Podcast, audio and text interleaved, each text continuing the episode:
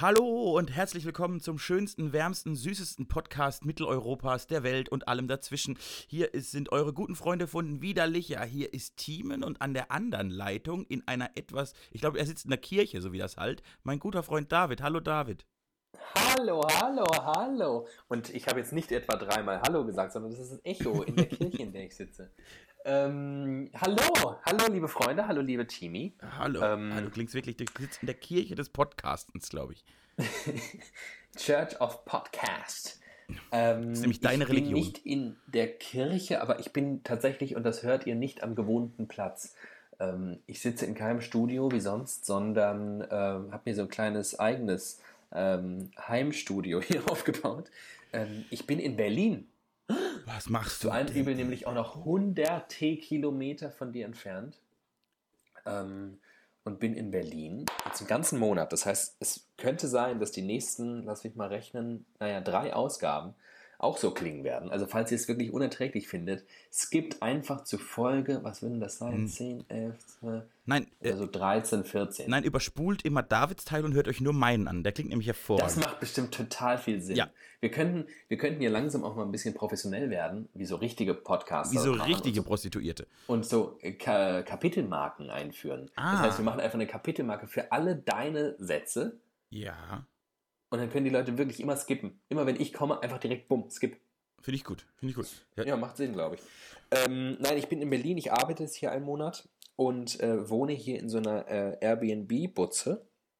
Und äh, das ist so eine Einzimmerwohnung und hier halt es halt. Also es, es ist, wie es ist. In welchem, welchem Bezirk Berlins bist du denn untergebracht? Na, wo, wo, wo die coolen Kids in Airbnb-Wohnungen wohnen? In Mitte. Äh, nein. Ich wohne in Berlin Mitte. Kannst du da Angela ähm, auf den Kopf spucken? An der, an der Grenze zu Prenzlauer Berg. Wo? Also, also Mauerpark da in der Nähe. Hast du dein Schwäbisch, da, hast du dein Schwäbisch schon aufgefrischt? Das ist ein äh, bisschen kompliziert, weil ich immer nur sehr langsam und sehr schlecht Schwäbisch reden kann. Schwätzer. Ja, genau, weil ich dann immer sehr viel überlegen muss. Nein, ähm, es hält sich in Grenzen. Ich höre viel mehr Englisch als Schwäbisch. Oder auch viel, ich ehrlicherweise auch, und jetzt klinge ich schon wie Jens Spahn, äh, mehr Englisch als Deutsch. Kein Witz. Wirklich krass, wie viel internationales Publikum hier ist. Ich finde es ja mega geil. Jens Spahn nicht so. Ähm, aber es ist wirklich also bemerkenswert. Überhaupt ist diese Stadt einfach bemerkenswert. Hier ist es einfach komplett anders. Und was ich so spannend daran finde, ist, wir hatten diese Diskussion schon mal angerissen, ähm, ob Hauptstädte für repräsentativ für ihre Länder stehen. Ja. Ähm, wenn man Berlin nimmt, also ich, ich meine, ich kenne Berlin, ich war hier schon oft, aber ich kenne auch viele andere Städte und einige Städte auch besser als Berlin. Ähm, und nichts ist so wie Berlin. Berlin ist wirklich einzigartig. Ähm, einzigartig cool, einzigartig bescheuert. Ähm, es ist so strange. Diese Stadt ist so strange. Die Leute hier. Warum sehen die denn alle so aus? Warum verkleiden die sich denn, wenn sie vor die Tür gehen? Warum tragen die denn nur komische Sachen? Ich beschreibe dir mal zwei Dinge, die ich. Ähm, äh, ich war jetzt. Warte, ich bin Sonntag früh gekommen. Wir haben jetzt Dienstag früh, das können wir auch an dieser Stelle mal sagen. Deswegen ja. klinge ich vielleicht auch noch so verschlafen, weil ich bin verschlafen.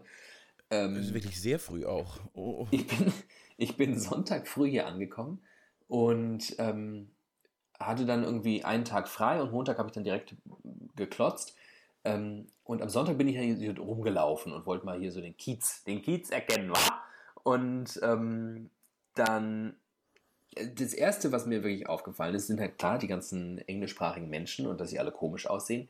Was ich sehr, sehr schön fand, war ein Pärchen, ähm, er in einer so einer, wie nennt man das, so einer sehr, sehr grellgrünen Stoffhose, die so Ballonseiden war und auch so, so aufgeplustert, so eine Plusterhose.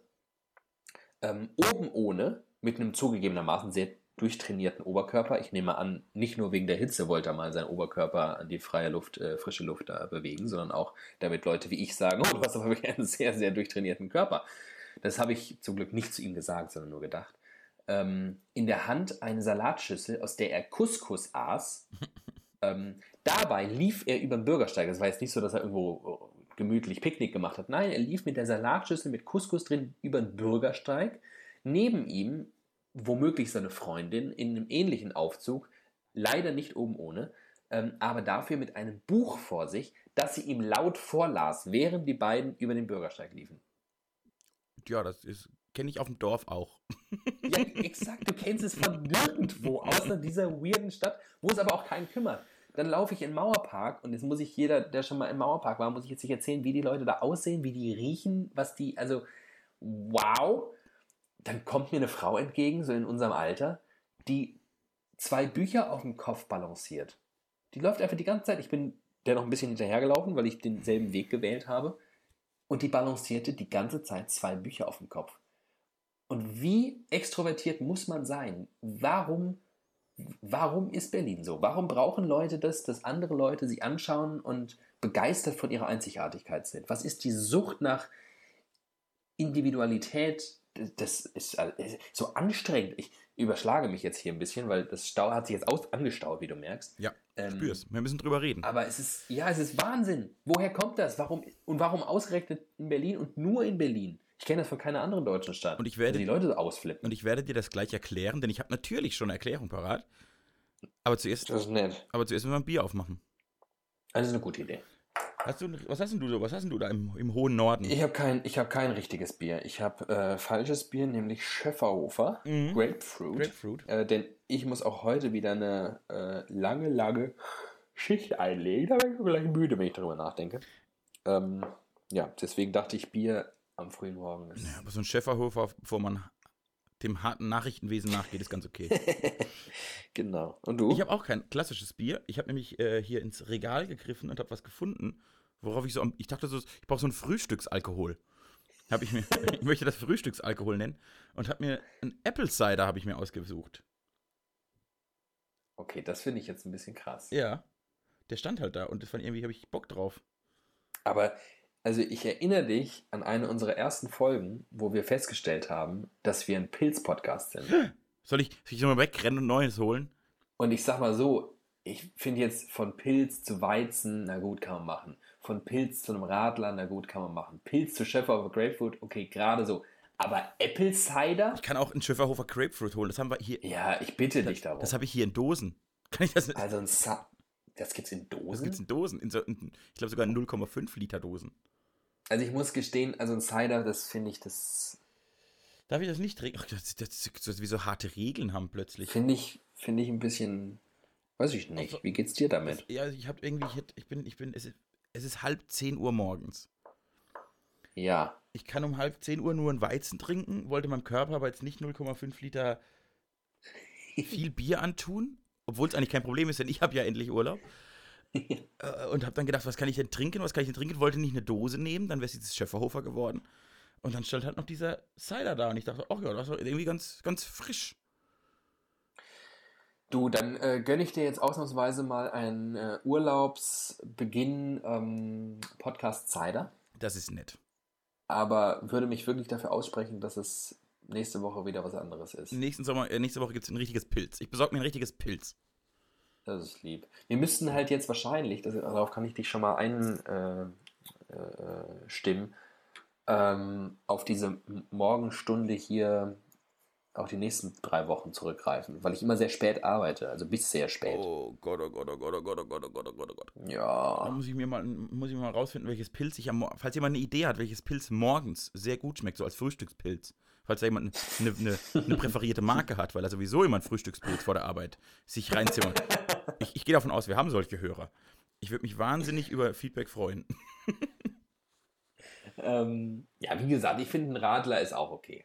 Ich, ich, äh, ein Schöpferhofer Grapefruit eh.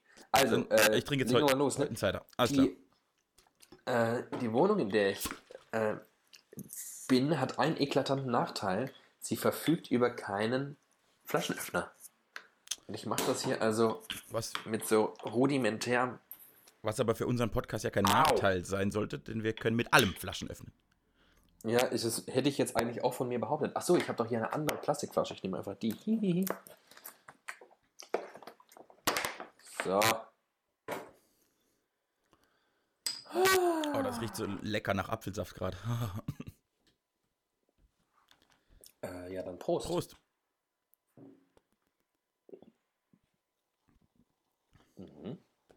Oh ja, mm, genau das Richtige zum Frühstück. Könnte ich jetzt noch so ein paar Kelloggs reinmachen und dann wäre richtig gutes Frühstück. Kellogg's, ein Kellogg Cider. Ja gut, dann äh, starte mal mit deiner großen Erkläraktion. Warum sind Berliner oder solche, die es gern wären, so exaltiert? Warum sehen sie aus wie Clowns? Warum so, brauchen sie die Aufmerksamkeit? Es ist so einfach.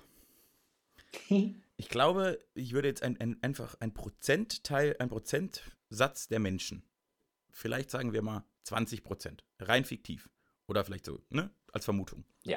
sind extrovertierte Menschen. Die gibt es einfach, ja. die gibt es überall. Ja. In jedem Kack-Kuhdorf, in jeder mittelgroßen Stadt, in jeder Großstadt. Und deren Ziel ist natürlich immer, total aufzufallen. Die wollen, weil sie extrovertiert sind, die wollen wahrgenommen werden, die wollen bla. So, wenn du jetzt, also wenn es praktisch, wenn du jetzt in einem 1000 Seelendorf lebst, gibt es 200, die so ein bisschen exponierter unterwegs sind. Die spielen dann im Musikverein die erste Geige oder im Fußballverein Mittelstürmer oder in der Theatergruppe irgendwas anderes oder sie machen halt da so ihren Blödsinn, fallen aber natürlich dadurch schon auf, weil die jeder kennt, weil man sich da, ne, da muss man nicht, man muss sich keine rote Nase aufsetzen, um noch aufzufallen. Die kennt man eh schon und weiß, ach, der ist ja ein bisschen lustiger. Also man kann dort in, in kleineren Gruppen, fällt man als, als Persönlichkeit natürlich viel, viel schneller auf. Wenn du ja. jetzt, jetzt, dann kannst du das hochrechnen, je größer die Stadt wird, desto mehr Leute davon gibt es logischerweise, desto schwieriger ist es aufzufallen, desto verrückter muss die Aktion sein. Und wenn du halt dann in der größten Stadt Deutschlands mit drei Millionen Einwohnern einer der, der 500.000 ex, extrovertierten, geisteskranken Typen bist, dann musst du unter einer halben Million auffallen. Und unter einer halben Million aufzufallen, da solltest du schon oberkörperfrei und Couscous-Salat essend, dir ein Buch vorlesen lassend durch die Stadt laufen, damit Leute wie du, die ja tendenziell auch eher extrovertiert sind, denken, was ist das für eine Dach... Dach für Dach, Dachschaden hat der, Dachschaden hat der. so, das wäre meine Theorie ist eine ähm, in Teilen plausible und gute Theorie. Ich glaube, da ist viel Wahres dran. Was fehlt, ist das Alleinstellungsmerkmal, das Berlin hat. Ich kenne ja viele andere große Städte, ähm, bei denen das nicht so auffällt. Ja, die sind aber dann auch nur halb so groß wie Berlin, ne? Nein, nein, nein, nein. Ich kenne Städte, die sind so groß wie Berlin oder größer. Aber was in Berlin auffällt, ist wirklich ähm, das Ausmaß der, der Andersartigkeitssucht. Ist das ein Wort? Ich weiß es nicht. Das ist auch ähm, ein schönes, das werden wir jetzt behalten. Also ich, ähm, und ich habe dazu eine andere, noch eine andere Theorie, die man einfach ganz gut bei dir andocken kann. Und zwar glaube ich, dass die Ratio, die du gerade beschrieben hast, ob das jetzt 20% sind oder nicht, wir gehen jetzt mal einfach mal der Einfachheit halber für unser Rechenbeispiel, ja. gehen wir mal von 20% aus, ähm, dass die so herrschen in einer normal verteilten Gesellschaft und dass es aber, ob, und da sind wir fast wieder in der Diskussion, wie wurde Köln eigentlich, wie Köln ist, warum sind da die Leute so jodrip und ähm, warum sind sie das in München vielleicht nicht. Ähm, Berlin eilt halt der Ruf auch voraus, dass hier Progressivität gelebt wird, dass hier äh, äh, Freigeister unterwegs sind und Leute, die sich selbst verwirklichen wollen. Und ich könnte mir vorstellen, dass ähm, Leute, die unter diese 20% fallen und einfach ausgesprochen aufmerksamkeitssüchtig sind, ähm, denen das irgendwann nicht mehr reicht in ihrem Dorf oder ihrer Stadt, wo sie durch für ihre Verhältnisse vielleicht schon reine Existenz auffallen, weil sie einfach schon anders sind. Und dann irgendwann glauben, na, wo ich mich wahrscheinlich wirklich heimisch fühlen würde, wäre Berlin. Was ich sagen will, ich glaube, Berlin zieht auch diese Leute an. Hm. Ich glaube, ganz viele Leute von denen, die die so sind, ähm, die, die reizt Berlin und ähm, denken, ey, hier, hier, hier gibt es noch mehr von, von so Leuten wie mir und ich kann hier, ich kann hier nachts um vier auf dem, irgendwo auf dem Kiez äh, an einer Bierbank sitzen vom, vom Späti, hier gibt es ein Späti um die Ecke, da stehen draußen ungelogen 30 Bierbänke und die sind voll unter der Woche, nachts. Und ich frage mich, ich meine, ich komme aus Frankfurt, der neoliberalsten Stadt Deutschlands wahrscheinlich, wo einfach um 22 Uhr die Bordsteine hochgeklappt werden, weil man muss ja ab 7 Uhr morgens wieder im Büro sein. Ja. Ähm, aber das ist schon, das ist schon krass.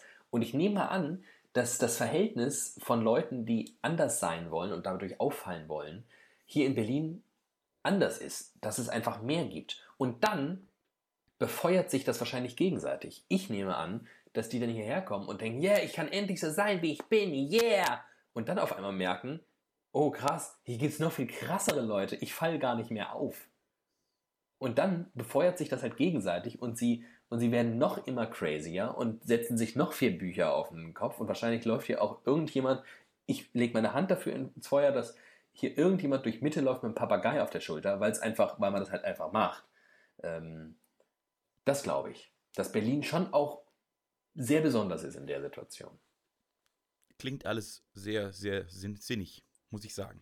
So, haben wir das also Max, ausdiskutiert. Magst du Berlin? Bist du Berlin-Fan? Ähm, ich bin kein Berlin-Fan, aber ich mag Berlin doch. Ich ähm, habe da auch gestern, oder war das gestern oder vorgestern, habe ich mit einem guten Freund telefoniert, der gerade in Wien lebt, was ja wirklich, das ist ja zugegebenermaßen eine absolute Traumstadt. Ähm, und der mag Berlin überhaupt nicht, ähm, aber weil er es zum Beispiel hässlich findet. Und das kann ich von Berlin überhaupt nicht sagen. Ich finde Berlin überhaupt nicht hässlich. Ich finde Berlin hat total viele richtig geile Orte und ich mag es auch gern, wenn es ein bisschen abgefuckt ist. Ich brauche, brauch, also ich sehe Schönheit vielleicht nicht unbedingt in makellos restaurierten Kirchen oder Renaissancegebäuden, sondern gerne in kaputten, also zum Beispiel bin ich gestern an Klärchens Bell, äh, Ballhaus vorbeigelaufen. Ähm, und das ist einfach ein mega cooles Gebäude und was da so kulturell abgeht und so. Dafür finde ich Berlin schon geil. Und ich finde, so sehr ich mich äh, echauffieren kann über die ganzen äh, ADHS-Kids hier, die irgendwie verkleidet durch die Gegend laufen, trotzdem finde ich es auch geil, dass eine Stadt gleichzeitig so ein Hort ist für die ganzen äh, verlorenen Seelen und, und dass man hier einfach rumlaufen kann und nur so Ausländer wie ich äh, hinkommen und sagen, ja, wie die alle aussehen, das ist ja wirklich furchtbar.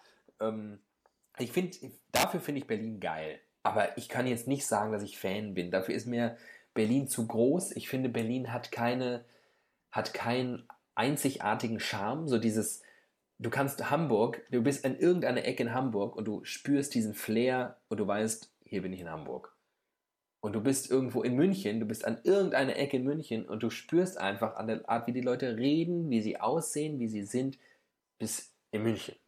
Und ich finde, Berlin ist zu groß dafür. Also zwischen Spandau und Rudow und, und Neukölln und Friedrichshain und so, das ist alles, das sind alles eigene Städte eigentlich.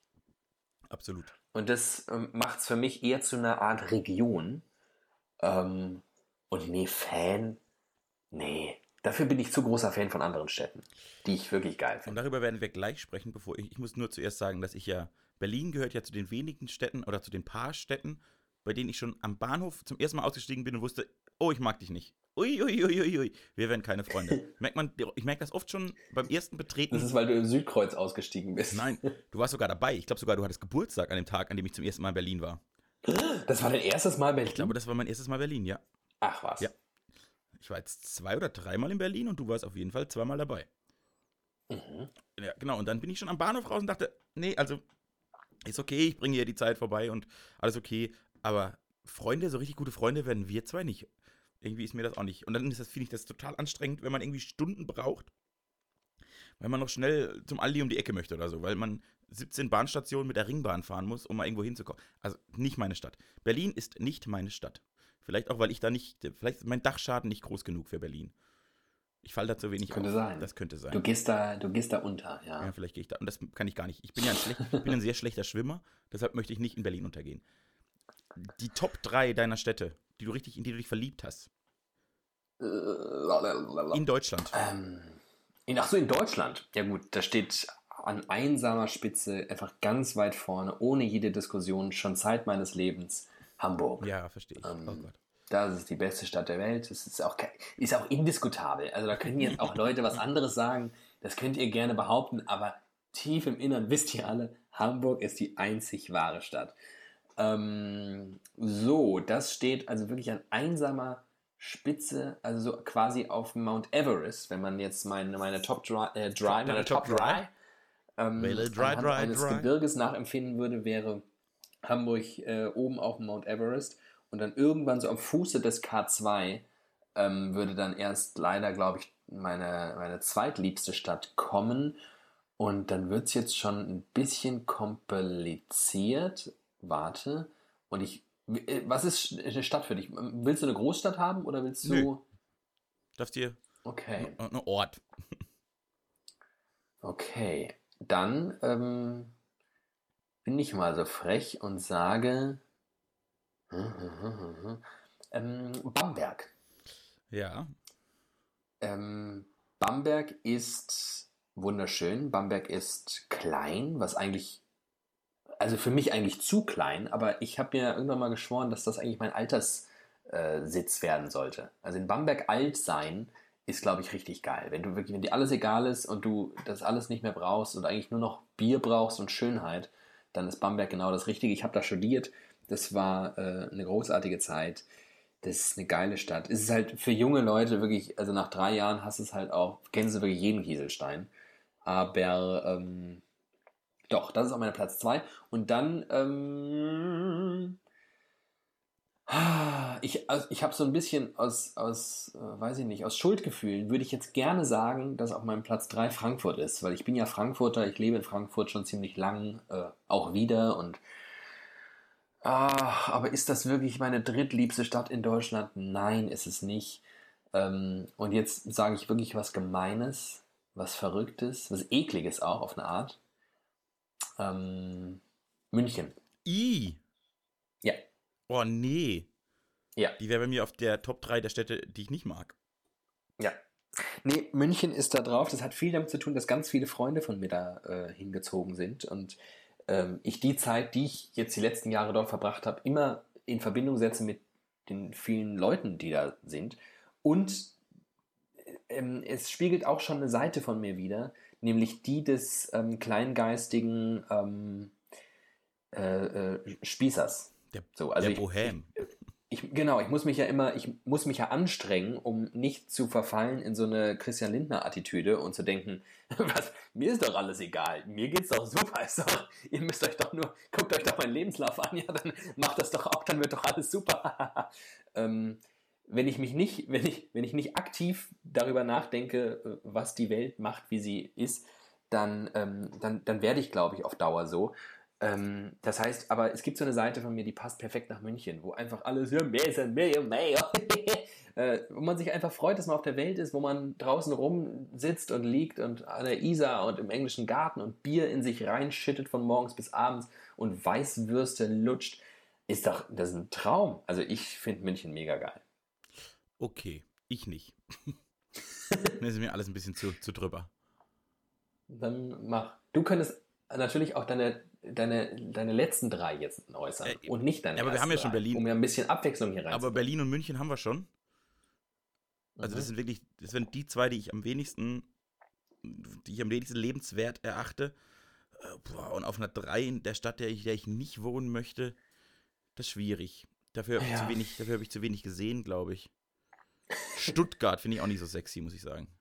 Ach doch, Stuttgart finde ich auch cool. Meine Top 3, Oh Gott, wir sind, wir haben sehr unterschiedliche nee, Vorstellungen. nee, weil jetzt ganz einfach, meine Top 3 ist zum Beispiel, bei der 1 sind wir uns sehr, sehr einig.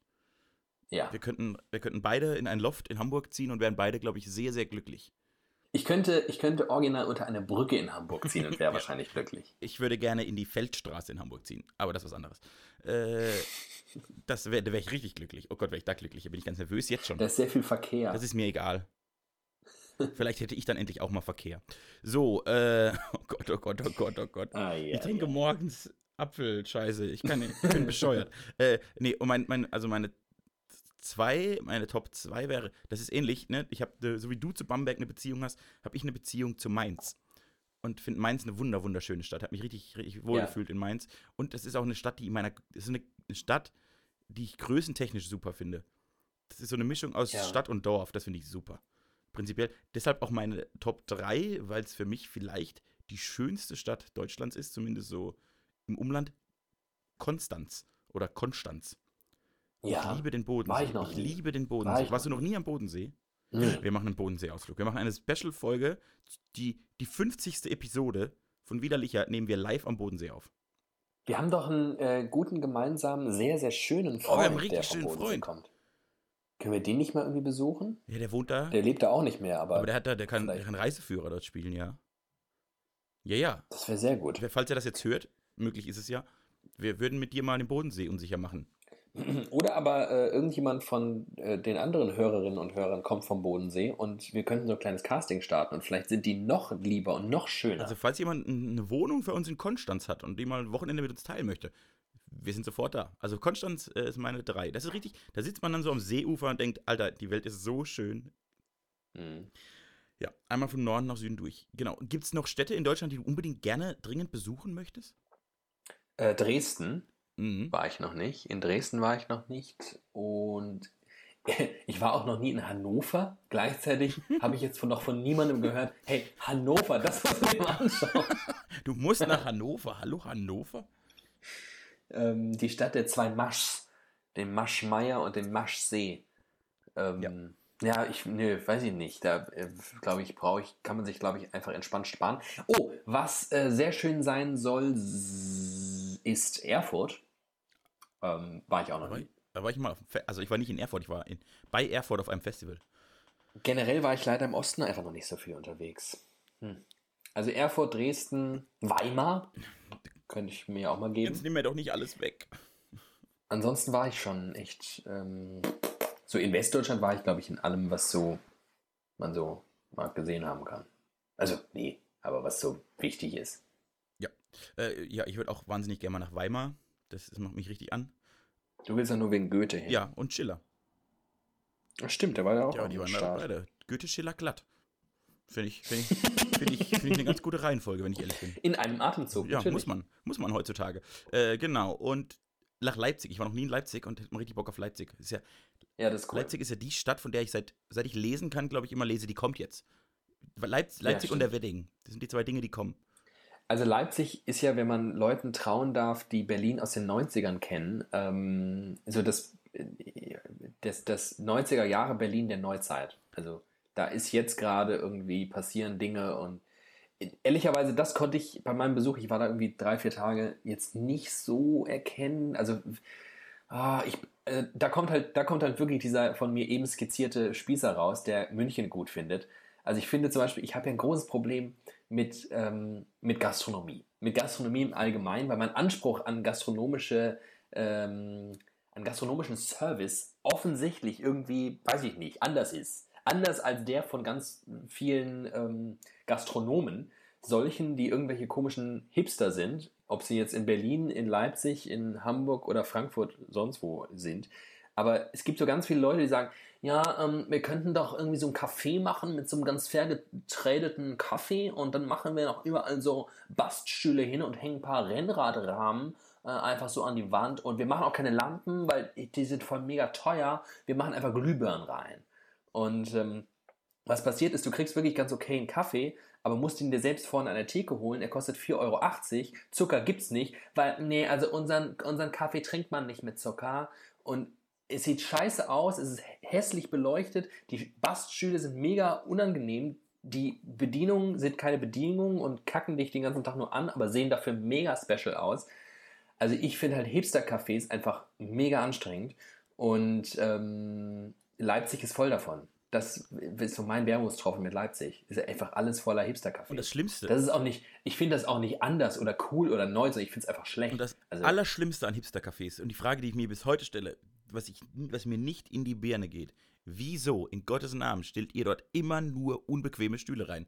Du sitzt dann auf Stühlen, diese Holzstühle, wie hey, die haben wir recycelt. ja, aus Grundschulen. ähm, aus Grundschulen. Ich fühle mich wirklich original wie in der Grundschule. Die haben wir im Cycle, Cycle Up äh, Tutorial, haben wir die, die haben wir auf dem Flohmarkt gekauft, noch im Sperrmüll. Also es ist voll, voll fair und so. Und dann haben wir die neu gemacht. Die sehen voll cool aus. Da sind diese Holzstühle, die ich aus der Grundschule kenne, in denen man gezwungen ist, gerade zu sitzen und seinen Geist abzulegen. Die haben sie jetzt alle, aus allen deutschen Grundschulen wurden in den 80ern Stühle rausgeworfen und jedes verdammte Hipster-Café hat sich so einen Stuhl geschnappt. Unerträglich. Ja, beziehungsweise sie machen einfach alles aus Europaletten. Das finde ich auch Ja, mal das ganz stimmt, geil. das Das, stimmt. sind dann so Leute, die, die machen dann alles in Bio und alles ist vegan und alles ist Demeter. Aber dann machen sie ihre ganzen Möbel und ihre ganze Innenverkleidung aus Europaletten, von denen, was sie nicht wissen, äh, man aber normalerweise weiß, dass sie mit äh, ziemlichem Gift besprüht sind, damit sie nämlich Wind und Wetter aushalten. In Wahrheit, wenn du Europaletten benutzen willst, musst du erstmal so einen Zentimeter abschleifen, was natürlich keiner von denen macht, weil handwerklich ist ja auch keiner begabt von denen. Das heißt, die trinken da ihren Chai Latte mit Sojamilch und denken, hey, wir sind voll, voll gesund, weil, ey, echte Milch ist voll krebserregend und so und atmen die ganze Zeit das Gift ihrer Europalette ein. Hoffentlich sterben sie an ihrer Europalette. Warum bin ich denn so aggressiv heute? Das ist Berlin. Das macht Berlin aus dir. Ich spüre das. Ja, ich glaube schon. Ja, ja. Ich finde auch, dass das ist eine Stadt, da sind die Menschen einfach aggressiver. Das merkt man, das hört man immer wieder. Ah, ich entschuldige mich bei allen Europaletten. Nicht bei den Hipster-Cafés, nur bei den Europaletten. Ja, gut. Aber ansonsten fühlst du dich nach zwei, drei Nächten in Berlin noch einigermaßen. Wie heiß ist es denn bei dir? Nachts. Ach, es ähm, ist mega entspannt. Also generell ist es hier nicht so heiß wie in Frankfurt. Ähm, angeblich sei es jetzt die letzten Tage heiß gewesen, aber als ich am Sonntag aus dem ICE ausgestiegen bin, der wieder auf so angenehme 17 Grad runtergekühlt das war. Ich habe mir den Arsch Auch abgefroren. super, das kriegt die Deutsche Bahn sehr gut immerhin. Wirklich, also der Klimatechniker der Deutschen Bahn, der hat mal den Physik-Nobelpreis hat er verdient. Wie der mit der Klimaanlage umgeht, ist eine Maschine. Ähm, jedenfalls kam ich raus und ich würde jetzt nicht sagen, dass ich gefroren habe, aber es war jetzt auch nicht, ich bin jetzt auch nicht umgekommen vor Hitze. Und äh, gestern wurde es dann wieder ein bisschen wärmer, äh, aber nachts kühlt es immer noch ganz angenehm ab eigentlich. Ich weiß jetzt nicht, ich weiß nicht, wie viel Grad wir haben, aber es ist jetzt nicht so diese ekelerregende, drückende, widerwärtige, nasse Hitze, die Frankfurt die letzten gefühlten vier Wochen heimgesucht hat, wo man morgens einfach schon nass geschwitzt aufwacht. Ja, so geht's mir gerade. Ich kann nachts kaum noch schlafen. Wir sind richtig weit voneinander entfernt. Ist, ne? ich wollte es schon eben sagen, das ist die weit entfernteste Podcast-Aufzeichnung, die wir jemals hatten. Was werden das sein? 600, 700 Kilometer? So um den Dreh, ja. Wow. Richtig krass, ne? Das fühlt sich auch gleich ganz anders an. Ich merke schon, wie wir gar nicht so warm und so eng, also normalerweise verschmelzen unsere Körper und Geiste so während einer Podcast-Aufzeichnung immer mehr und dann tanzen die wie zwei so Nixen umeinander. Ui, ui, ui, ui, ui, so einen spirituellen Geistestanz. Heute ist das nicht so. Heute Ja. ist es auch früh und du bist so weit weg und ich vermisse dich schon wieder. Richtig schwierig ist das, ja, in Stimmung zu kommen. das stimmt. Ich Und ich bin auch wirklich ein bisschen zerstört, weil ich gestern meinen ersten Arbeitstag hatte und direkt äh, in, ins, ins Haifischbecken der Tagesaktualität geworfen wurde. Und ähm, ich kann es ja verraten, ich bin jetzt einen Monat im Hauptstadtstudio der ARD und mache hier ähm, Fernsehen. So, ja, ähm, Nachrichten. Das ist wie Podcast Fernsehen. nur mit Bild. Genau, so ungefähr. Äh, ich rede nur über ganz andere Dinge und muss sie halt dummerweise, das ist ja das Ärgerliche an Fernsehen. Also für alle Leute, die sich jetzt noch nie mit Journalismus oder Radio oder Fernsehen auseinandergesetzt haben, einen großen Nachteil hat Fernsehen. Man muss halt alles bebildern. Du kannst nicht einfach irgendwas sagen, weil du brauchst halt die passenden Bilder zu- dazu. Und das ist nämlich die große Krux. Wie, also zum Beispiel habe ich gestern in meinem Beitrag, ich habe einen Beitrag für das Nachtmagazin gemacht, und ich hatte dann so ein, so eine, so so ein Schlussplädoyer, wo ich nochmal alles so zusammengefasst habe und nochmal so einen moralischen äh, äh, raushängen gelassen habe und sowas gesagt habe, ja, ob das jetzt ein Sommerloch-Thema war oder eine Befriedung des konservativen Parteiflügels, was man halt so sagt in so ne, Nachrichten-Scheiß. Jedenfalls, ähm, wie bebilderst du das fucking Sommerloch und direkt danach die Befriedung des konservativen Parteiflügels und sagst dann, dass aber eine gesellschaftlich relevante Diskussion darüber äh, vom Zaun gebrochen Ich will ein wurde, Thema raten. Ich glaube, ich weiß, was du für ein Thema gemacht hast, ohne es wirklich. wie freiwilliges soziales Engagement aussehen soll. Ah, aber Na, zum Thema Wehrpflicht, ne? Wehrpflicht und Dienstpflicht und so. Ja, Ja, genau. so, ah, Genau. steht sogar auf meinem, steht auf meinem Blatt für unsere Folge heute. Habe ich aufgeschrieben. Ah ja. Als Thema. Ja, ich, ich bin da jetzt im Bilde, kannst du mit mir darüber reden. In jedem Fall ähm, ist das einfach wahnsinnig, ich finde ich finde das einfach wahnsinnig anstrengend. Deswegen liebe ich unseren Podcast, weil wir alles erzählen können. Ähm, die Bilder entstehen bei den Leuten im Kopf. It's magic. It's a of magic. Magic. Magic. Okay, Magic. ja, im besten, im besten Fall habt ihr ab und zu ein Bild von uns, wie wir nackt regelnd vor den Mikrofonen Ich sitzen. bin wirklich nackt. Also ich habe eine Unterhose an. Immerhin, immerhin, Aber mehr nicht. immerhin, immerhin. Wenn wir im Studio zusammensitzen, ist es meistens ein bisschen anders. Das ist ein bisschen weniger noch. Äh, ich, fand, ich fand diese Nachricht, ich habe eine Eilmeldung letzte Woche auf mein Handy bekommen. Auf der stand, CDU will Wehrpflicht einführen. Und ich habe ich hab Ja. vor Schreck, glaube ich, einfach mein Handy an die Wand geworfen, so wie so eine, i, weg, ah! Und habe kurz geglaubt, jetzt ist, jetzt ist, Ist, ist alles jetzt ist alles vorbei. Jetzt, jetzt drehen sie völlig, völlig, völlig durch. Und dann hatte ich jetzt eine Woche Zeit, drüber nachzudenken. Ich habe wirklich über ein Thema mehrfach nachgedacht. Ja, ich auch. Und das ist ganz Hast du das, hast du das, als du das das erste Mal gelesen hast, äh, zurückgeführt auf ähm, Kriegsdienst? Also hattest du das Gefühl, okay, die wollen jetzt aufrüsten und wollen deswegen die Wehrpflicht? Ja, also Wehrpflicht äh, ist immer irgendwie, junge Menschen laufen an einer Waffe durch die Gegend, für mich im Kopf. Ja. Und das halt halt so alles in der, wenn man das so in den Kontext mit, oh Gott, Donald Trump da, Putin da, äh, Kim Jong-un, alle, alle, alle, alle drehen durch, jetzt drehen wir mit. Wir drehen mit am großen Rat des Wahnsinns. Ja. Und da hatte ich so kurz so eine Minisekunde Panik. Und wollte einfach, da, Ja, äh, verstehe will ich. ich nichts, da will, da will ich ja wirklich, da will ich gar nichts mit zu tun haben. Das ist so gar nicht mein Ding. Mhm. Nun ist ja aus der ähm, Wehrpflicht eine ähm, allgemeine Dienstpflicht geworden in der Erzählung. Also So, es war ja so, also ich kann das ja jetzt mal, ich bin ja wirklich, ich habe mich da jetzt gestern mit äh, auseinandergesetzt. Annegret Kramp-Karrenbauer, ihres Zeichens CDU-Generalsekretärin, übrigens ein geiler Zungenbrecher für ähm, die, ähm, die äh, Synchronisierung dann. Also man spricht ja dann seinen eigenen Beitrag ein und wenn du dann so abends um 22 Uhr in der Synchro bist, nach einem 11-Stunden-Tag und äh, du dann sagen musst, CDU-Generalsekretärin Annegret Kramp-Karrenbauer, ist das eine gewisse Herausforderung. kannst du nicht einfach In sagen, jedem Fall- die Ische aus dem Saarland. Die, die saarländische An Annegret. Ähm, Annegrätsche. In jedem Fall äh, war die ähm, auf einer sogenannten Zuhörtour. Die macht wohl irgendwie, ach, das ist halt ein cooler Marketing-Claim. Ich glaube, die hat einfach mit ein paar Leuten aus der Partei Und da war sie einfach bei der AfD. Und die gefragt, Hat die, hat Hier, die AfD mal wie geht's gefragt. euch, was läuft, was läuft nicht und so weiter. Und sie hat wohl von einigen gehört, dass dies, ich weiß ganz genau, was für Leute das waren, ähm, die gesagt haben, oh, wir finden es voll schade, dass ihr da 2011 die Wehrpflicht ausgesetzt habt. Eieiei. Und mit diesem, ich meine, sie hat ein offenes Ohr und grundsätzlich ist ja das ja auch irgendwie eine, eine gute Idee, mal die zu fragen, was die eigentlich so von ihrer eigenen Partei wollen. Und mit dieser Idee ist sie dann nach außen gegangen und hat gesagt, hier, also ein paar Leute wünschen sich das. Die hat das ein bisschen kluger, äh, klüger formuliert, sodass halt bei vielen Journalistinnen und Journalisten angekommen ist, Hä?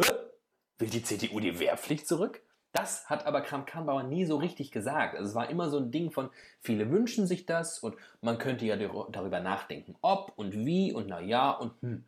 Also konkret war da nie was. Und was dann passierte, war, dass äh, viele in der CDU gesagt haben, ja, mega geil, ey, Wehrpflicht ist voll gute Idee, richtig geil.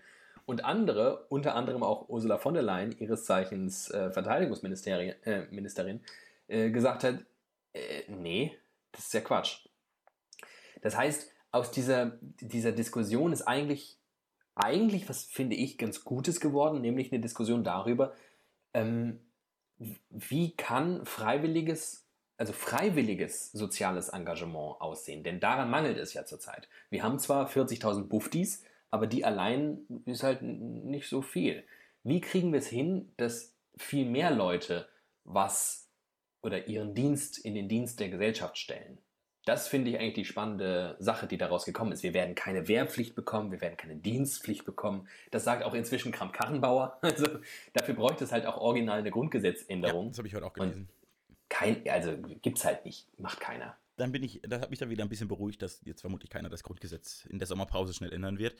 Das ist gut. Ich, wobei ich, Aber trotzdem finde ich, finde ich, finde ich, die Diskussion hat sich ja trotzdem sehr entspannt aus diesem äh, Komplex. Ja, aber meine Zeit damals beim Zivildienst, die war total cool und andere sagen, nee, die war total scheiße. Ich fühlte mich eines Jahres beraubt. ja, und jetzt ähm, komme ich ja zu dem großen Punkt, an dem ich schon zu meiner Zeit, als ich so um die 18 war und das Thema war, wie ich das gerne geregelt hätte. Ich habe da nämlich eine Vision, wie man das, diesen freiwilligen Dienst an der Gesellschaft regeln sollte.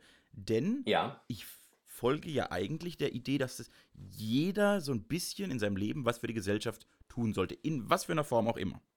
ja, Und zwar finde ich, dass man praktisch so ein Zeitkonto, jeder sollte am Tag seiner Geburt ein Zeitkonto bekommen, das er bis zu seinem 25. Lebensjahr füllen muss. ja. Und da sagen wir, er muss, er muss netto ein halbes Jahr in Stunden an der Gesellschaft dienen. Das kann aber natürlich sein, dass du nach dem Abi ein halbes Jahr ins Altenheim gehst. Das kann aber auch sein, dass du zwischen Ja. 16 und 20 jede Woche eine Jugendgruppe leitest oder eine Fußballmannschaft trainierst oder bei der Freiwilligen Feuerwehr bist, oder? Also, dass praktisch jeder in diesem Land über, über diesen Zeitraum äh, irgendwas für die Gesellschaft tut, um das mitzubekommen, um da so mit drin zu sein. Aber das nicht eben auf so einen Zeitkorridor festgelegt ist und das eben nicht auch auf so eine Tätigkeit festgelegt ist. Und schon gar nichts mit Waffen. Ich bin, das finde ich, find ich ganz schlimm. Das wäre mein, das finde ich schön. Das finde ich eine gute Idee. Ähm, ich höre leider von dir inzwischen nur noch die Hälfte. Unsere Leitung äh, ist ein bisschen beschädigt. Nicht eure, weil ihr hört ja im besten Fall uns trotzdem ganz deutlich. Ja. Ähm, aber ich glaube, ich habe so in, in, im Groben auch so im Detail mitbekommen, was du willst. Und ich finde das eine mega gute Idee. Vielen Dank. Eine wirklich mega gute Idee, weil es nämlich ein, eine Sache ausspart, nämlich das, wo all die Liberalen oder solche, die es gern wären oder weiß ich nicht, äh, Asos, keine Ahnung, äh, aufschreien, nämlich dieses, ja, das muss freiwillig sein. Ihr könnt mir das nicht aufzwingen. Ich kann nicht gezwungen werden, äh, was Gutes zu tun. Da ist meine Haltung grundsätzlich, ja, weiß ich gar nicht genau. Ich kann das nachvollziehen. Ich fühlte mich damals genauso. Ich war 18 und dachte, ich will jetzt durchstarten, ich will jetzt machen, ich will jetzt mein Ding machen, ich bin endlich aus der Schule raus. Und dann kommt so ein scheiß Kreiswehrersatzamt und sagt, sie sind T1 gemustert und jetzt geht's los. Und dann sage ich, na, auf gar keinen Fall, Leute. Dann mache ich lieber Zivildienst. Und dann mache ich halt so ein Jahr Zivildienst. Ähm, und ich weiß noch, ich hatte darauf überhaupt keinen Bock, behaupte aber äh, steif und fest, dass das eine der sinnstiftendsten, wichtigsten Jahre in meinem Leben war. Ähm, ich hatte einen sehr, sehr anstrengenden Zivildienst. Ich habe den im Rettungsdienst gemacht und äh, da, äh, ja, da hast du wenig Zeit für dich selbst und die Zeit, die du hast, verbringst du damit darüber nachzudenken und zu verarbeiten, was du da gesehen hast. Ähm, aber ich glaube wirklich, dass mich das sehr, sehr ach, das klingt irgendwie eklig, aber es hat mich schon irgendwie geprägt. Es hat mich schon. Ich wollte danach zum Beispiel Medizin studieren. Wäre mein Abi nicht so kacke gewesen, ähm, dann hätte ich das mit Sicherheit auch gemacht. Gott sei Dank also war hat schon sehr viel, sehr viel mir verändert. Naja, für Medizin war es halt kacke. Es war nicht kacke, aber. Ja, aber sonst, sonst würden wir jetzt nicht hier sitzen. Ja, das stimmt. Es war ein super Abi, also. 1-3. Ähm, in, in jedem Fall ähm, ich, ich glaube im Nachhinein, dass es total wichtig für mich war und ich glaube auch, dass da, also die Grundhaltung da äh, ist bei uns sehr ähnlich, dass jeder sollte was, also da, dazu muss jeder auch gezwungen werden können, einmal für einen gewissen Zeitraum was zu tun, was nicht nur ihn selbst betrifft. Ähm, und wie man das dann aber ausgestaltet, diesen Zwang, ähm, da finde ich, hast du eine mega gute Patentlösung eigentlich gefunden. Ähm, weil so obliegt es ja immer noch ihnen, wie sie es gestalten. Ist natürlich wieder wahnsinnig viel ähm, Missbrauchspotenzial. Also da gibt es immer noch Leute, die dann zu ihrem Vater gehen, der den Fußballclub irgendwie leitet, der dann einfach irgendwo ein Otto drunter setzt und der nie einen Finger krümmt. Ja. Aber so sei es. Aber Arschlöcher ist halt heute, immer, ne? Also zu meiner Zeit haben sich die Leute irgendwie von Fatih einen Attest ausschreiben lassen und waren dann ausgemustert, obwohl sie irgendwie Extremsportler waren. Auch das gab's. Ähm, ich finde das mit dem Zeitkonto super. Meine Idee wäre gewesen, weil die Leute ja immer sagen, was, ihr könnt uns nicht ein ganzes Jahr klauen. Und ich frage mich, ja, was ist denn die Schule? Also 13 Jahre Schule, was ist denn bitte nicht gestohlene Lebenszeit, wenn nicht die Schulzeit? also, ja, da regen sich alle über so ein fucking Jahr auf und gehen aber 13 Jahre in ein Schulsystem, was darauf ausgelegt ist, irgendwelche hörigen Beamten aus den Leuten zu machen. Ähm, absurd. Deswegen habe ich mir überlegt, ob man die, diese Dienstpflicht nicht einfach in ein Jahr der Schulpflicht integriert.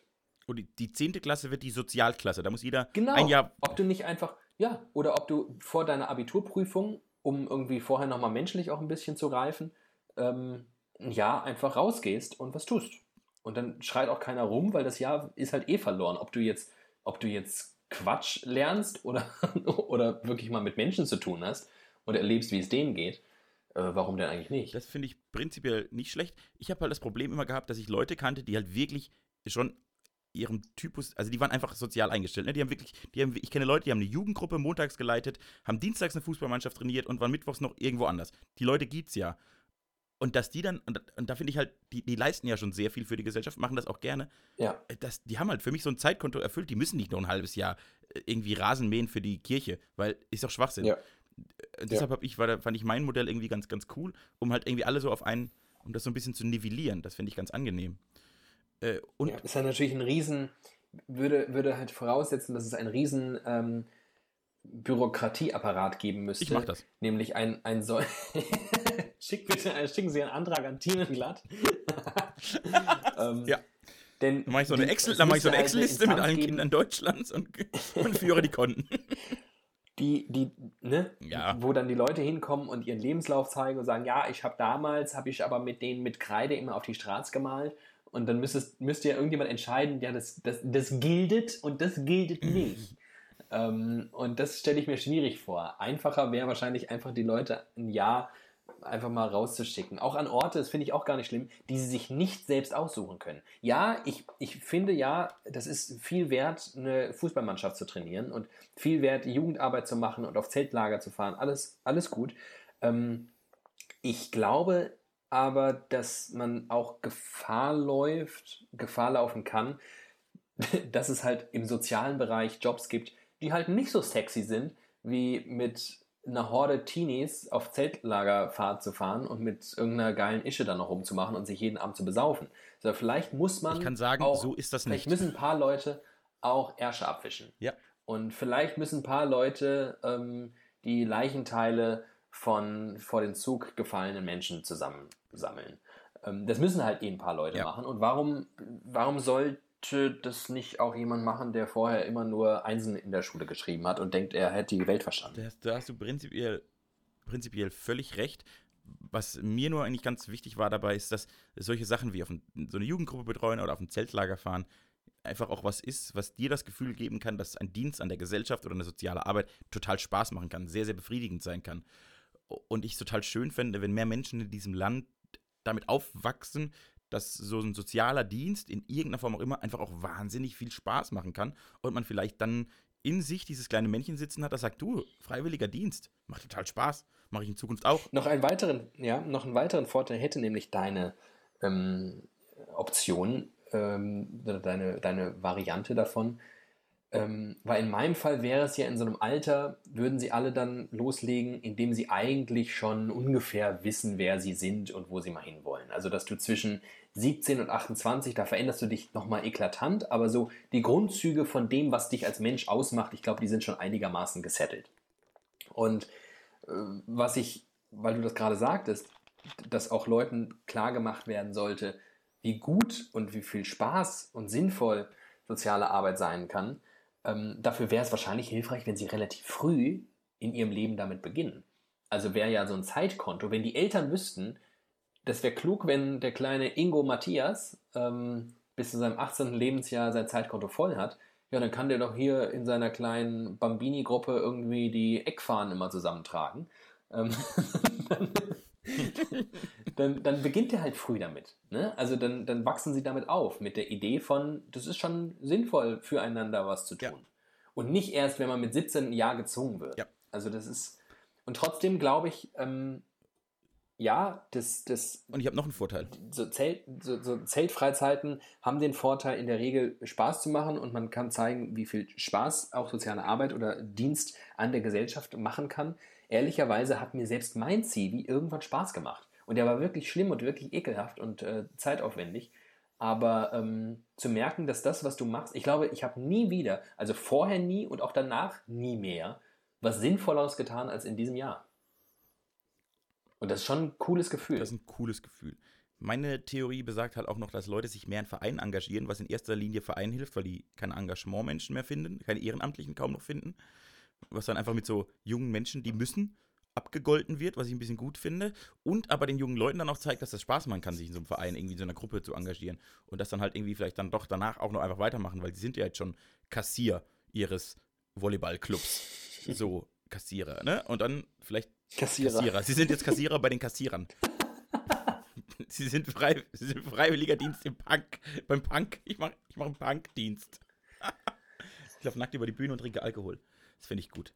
Ja. Aber ich hätte gerne einfach, dass so ein, ja, da alle, alle zusammen in Vereinen und Gruppen und sozialen Einrichtungen zusammenarbeiten und die Welt schön ist.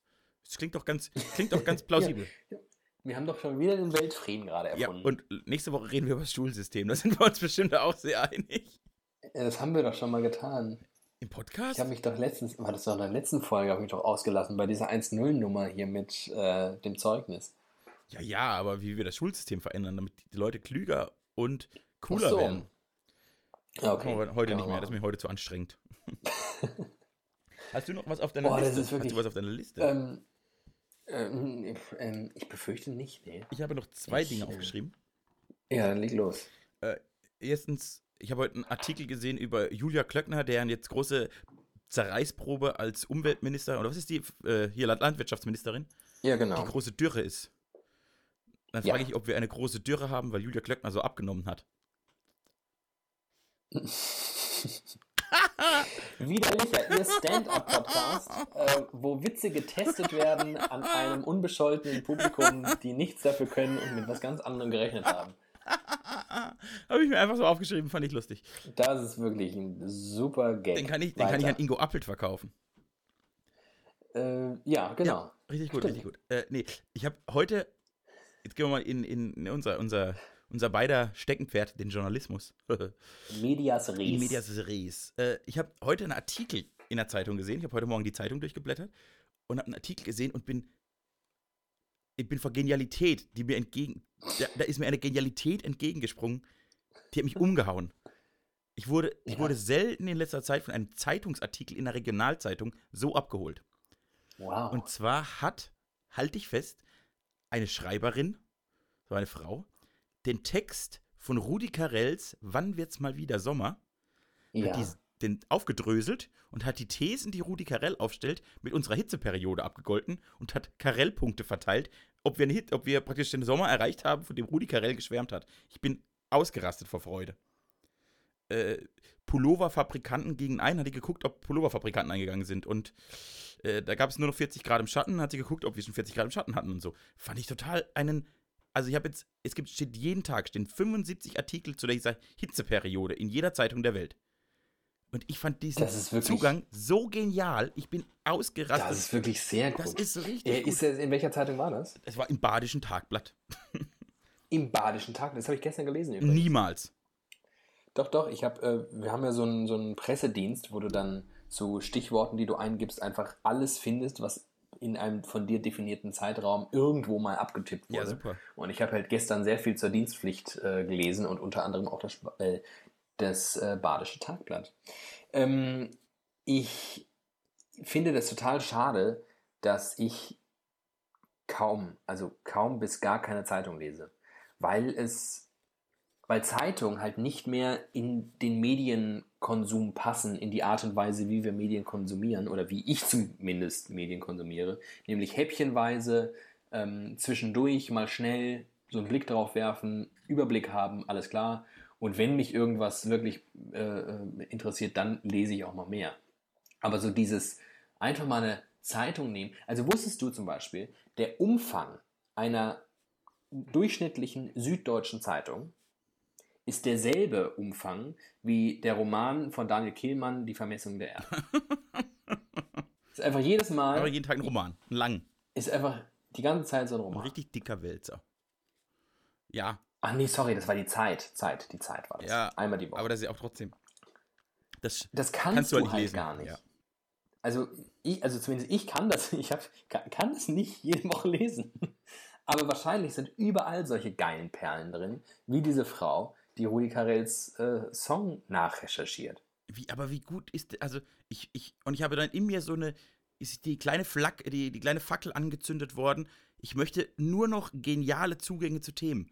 Ich möchte wirklich mir Gedanken über einen Zugang machen, weil ich, der diese Zeitung eigentlich also so durchblättert und ungefähr drei Überschriften liest und denkt, alles klar, es passiert nichts, tschüss. Und dann wieder zuhaut, weil der, das ist jetzt nicht die Qualitätszeitung Nummer eins, die ist einfach so ganz nett durchzublättern. Bleibe hängen und bin richtig fasziniert vor, aber nicht, also der Text, der war ja nicht, der war jetzt nicht meisterlich geschrieben, der war, das war alles, einfach die Idee, die Ausgangsidee war so gut, dass ich richtig, richtig ekstatisch immer noch bin. Ja. Wie, wie, kriegen, wie kriegen wir das hin? Wie kriegen wir das hin, dass solche journalistischen Themen einfach so richtig gute Zugänge bekommen? Äh, Ja, du hast auch die Lösung parat. ja, Ich glaube, hätten wir die Lösung parat, könnten wir sie an sehr viele Medienhäuser verkaufen. also es, es, es bedarf wie immer Mut. Es bedarf wie immer, ähm, weil es wird ganz viele Leute geben, die auf diesen Artikel nicht so reagiert haben wie du. Ne? Es ähm, wird immer eine Stammleserschaft geben, die erwartet, dass über die Dürreperiode äh, gesprochen wird, wie darüber gesprochen wird. Ja, auch nächste Woche wieder, ja, den Bauern geht's schlecht, die verlangen jetzt Geld, ja, und die Schwimmbäder, boah, die machen richtig Reibach, ja, ja. Ähm, und wenn die dann so einen Song, so eine Songanalyse oder so eine Nachrecherche äh, lesen über Rudi Carells Sommerhit, dann denken die, was ist denn mit dem Badischen Tagblatt los? Haben die nicht mehr alle Tassen im Schrank? Und davor hat dann wiederum so ein Redaktionsleiter oder Chefredakteur total Angst, dass ihm die liebgewonnenen Abonnenten, weil das ist ja wirklich die heilige Kuh, ähm, abhanden gehen. Und deswegen macht man am liebsten das, was den Abonnenten gefällt. Zeitungsabonnenten sind halt aber leider alle über 70 und vielleicht an Progressivität nicht mehr so vorderste Front. Und so hast du schon erklärt, warum das so wenig passiert. Ich glaube, das ist der Grund. Wieder immer wieder Mutlosigkeit, Angst davor, Leute zu verprellen, wie immer. Ich bin jetzt ein richtiger Fan. Und deswegen ist es ja so wichtig, dass äh, man einfach Neues beginnt. Das ist ja so meine, meine Theorie. Ich glaube, dass aus alten Strukturen, aus so alten Medien jetzt neue Freche machen, das kannst du machen, wenn du wirklich Eier aus Stahl hast, wenn du einfach wirklich sagst, mir alles egal, ich verprell jeden letzten äh, Konservativen unter meinen Nutzerinnen und Nutzern oder wer auch immer. Ähm, wir machen das jetzt so. Ähm, aber wer hat schon, also ich wüsste nicht, ob ich das durchziehen könnte. Viel einfacher ist es einfach, mit Medien neu zu starten. Und schaut man sich mal um, was so im Netz gut funktioniert, dann sind das ja, also in, in, in weitesten Teilen immer völlig neue Medien, also völlig neue Formate, die nicht aus irgendwas Altem emporgestiegen sind. Ich denke nach und glaube, du hast recht. Mir fällt Weil du dann drauf scheißen kannst. Dann machst du einfach dein Ding und sagst, hier, friss oder stirb. Wenn du es kacke findest, dann hau ab, du Kackbratze. Kackbratze. Ja, ja, es ist schon, schon crazy. Naja, beim Internet ist es sowieso so ein Neugründer-Ding, so das ist ja so eine Kultur, die dort herrscht, ne? Das, wobei, wobei die Platzhirsche, die es gibt, sind alles bekannte Mediennamen, die es schon vorher gab. Also Spiegel Online, Bild Online, Tagesschau.de, das sind ja schon noch. Im Nachrichtengeschäft jetzt. Ja, im, im, im okay. journalistischen Handwerk insgesamt gibt es. Okay, ja, ja, ich habe jetzt, hab jetzt tatsächlich ein bisschen weiter gedacht, aber das stimmt. Das liegt wiederum daran, dass sich, glaube ich, niemand die Infrastruktur leisten kann, der einfach mal damit anfängt. Also einfach mal aus dem Nichts ähm, eine Redaktion aufbauen, die mit derselben Schlagkraft wie Bild irgendwie Dinge produzieren kann. Ja gut, aber ähm, wir, wir zwei haben ja auch 37 Redakteure, die diesen Podcast vorbereiten die ganze Woche, damit wir. Das stimmt, aber das liegt daran, dass wir einfach sehr, sehr reich sind. Ja, dieser Lottogewinn hat uns schon sehr viel schon Freiheit geschenkt. Das weiß ich noch, als wir damals, ja. als wir damals zusammen das Rubbellos gekauft haben und jeder ein Feld freigerubbelt haben. Da waren zwei Kühe und die dritte Kuh hast du dann freigerubbelt und dann waren wir plötzlich Millionäre und seitdem haben wir diesen Podcast. Das ist die Stimmt, ich habe die dritte du hast die dritte Kuh. Macht mich das nicht eigentlich zum alleinigen Millionär? Nee, nee. Warum habe ich dir überhaupt was abgegeben? Aber du hast ja Zivildienst gemacht und seither hast du ein soziales Gewissen oder das geteilt? Ah, stimmt. Das habe ich inzwischen schon wieder versoffen. Guck, das kann ich mich nicht mehr daran erinnern. Ist das schön. Merkst du, wie mein Kopf dumm wird, weil ich Urlaub habe? Ich finde es richtig gut. Ja, wie fühlt sich das an? Erzähl doch mal ein bisschen, was hast du denn jetzt eigentlich gemacht? Du hast jetzt seit äh, eins, zwei, drei, vier Tagen Urlaub. Ja, und ich bin, ah, ich bin so im Urlaub angekommen. Ich liege ich habe bisher nicht viel gemacht. Ich liege jeden Tag im Pool und in der Sonne. ich habe auch schon ganz viel Sonnenbrand. Ganz toll, der wird nämlich jetzt langsam braun. Das ist richtig schön. Das ist wirklich das ist toll. richtig toll. so einen schönen Sonnenbrand. Das nee, jetzt ist gerade so ein Rotbraun. Ich habe gerade so ein Rotbraun. Dann habe ich gestern meine kleinen Cousinen habe ich gestern eingepackt und bin mit denen in den Sportladen gefahren, habe lustige Dinge gekauft und dann die noch zu einem Eis eingeladen, habe ich gestern gemacht, Familientag. Äh, und dann habe ich mir ein Bull-Set gekauft. Ich werde jetzt äh, Weltmeister im Bull-Sport, habe ich mir überlegt. Das ist mein Ziel für den Urlaub. Und ich habe gestern, ich war gestern Morgen Inliner fahren und vorgestern war ich joggen, weil ich jetzt in meinem Urlaub aktiv daran arbeite, wieder sportlich zu werden. Ich war mal ein halbwegs sportlicher Typ, so halbwegs. Jahrelang habe ich relativ. Und dann ist in den letzten Jahren das komplett eingerostet und jetzt bin ich eine dicke, so dicker Hefekloß und habe jetzt beschlossen, ich will gar nicht. Also ganz viele haben, glaube ich, das Ziel abzunehmen und noch eine Diät und noch eine Diät ich würde einfach gern wieder sportlich sein. Ich würde gern einfach nicht mehr schwitzen, wenn ich, wenn ich eine Wasserkiste vom Auto in die Wohnung trage. Da wäre ich schon ganz glücklich. Und daran arbeite ich jetzt aktiv, jeden Tag. Das klingt nach einem guten Plan. Ja, und ich habe ich hab jetzt auch angefangen, einen Text drüber zu schreiben. Eine kurze Geschichte vom Sportlichwerden. Aha. Ich bin gespannt. Wirst du denn hier vortragen erstmalig? Oh, der hat schon vier Seiten. Ich glaube nicht, dass ich ihn hier vortrage.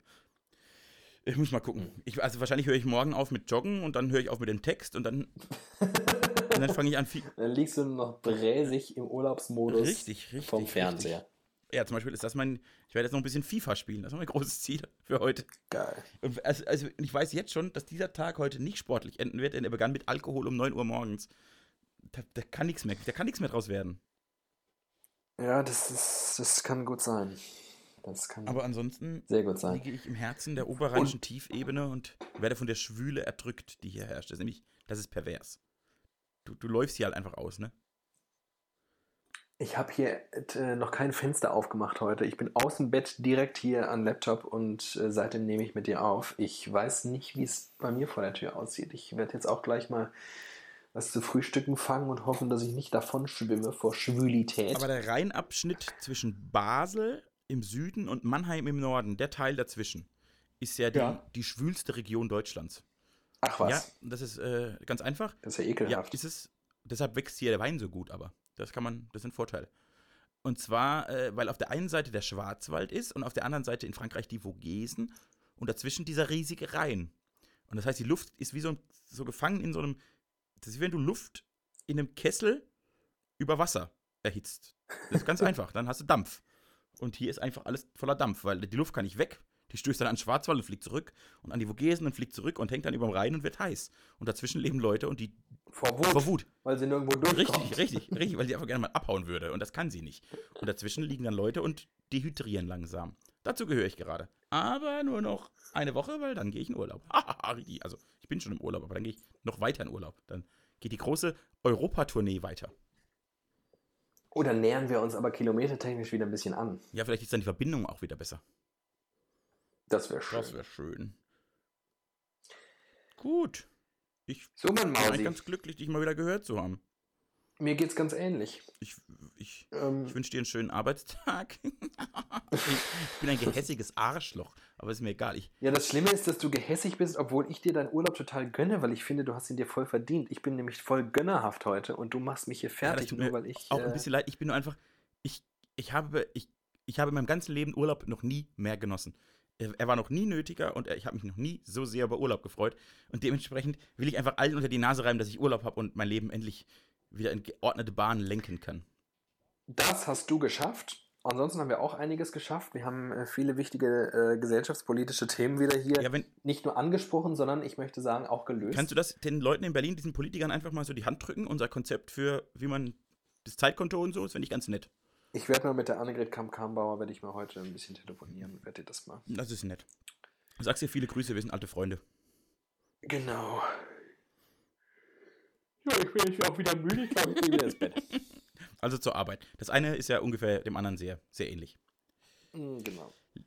Alles klar. Du, dann ähm, Du bist äh, nächste Woche. mach dir mal hier einen richtig schönen Machen wir so Tag. nur die faulen Lenz jetzt.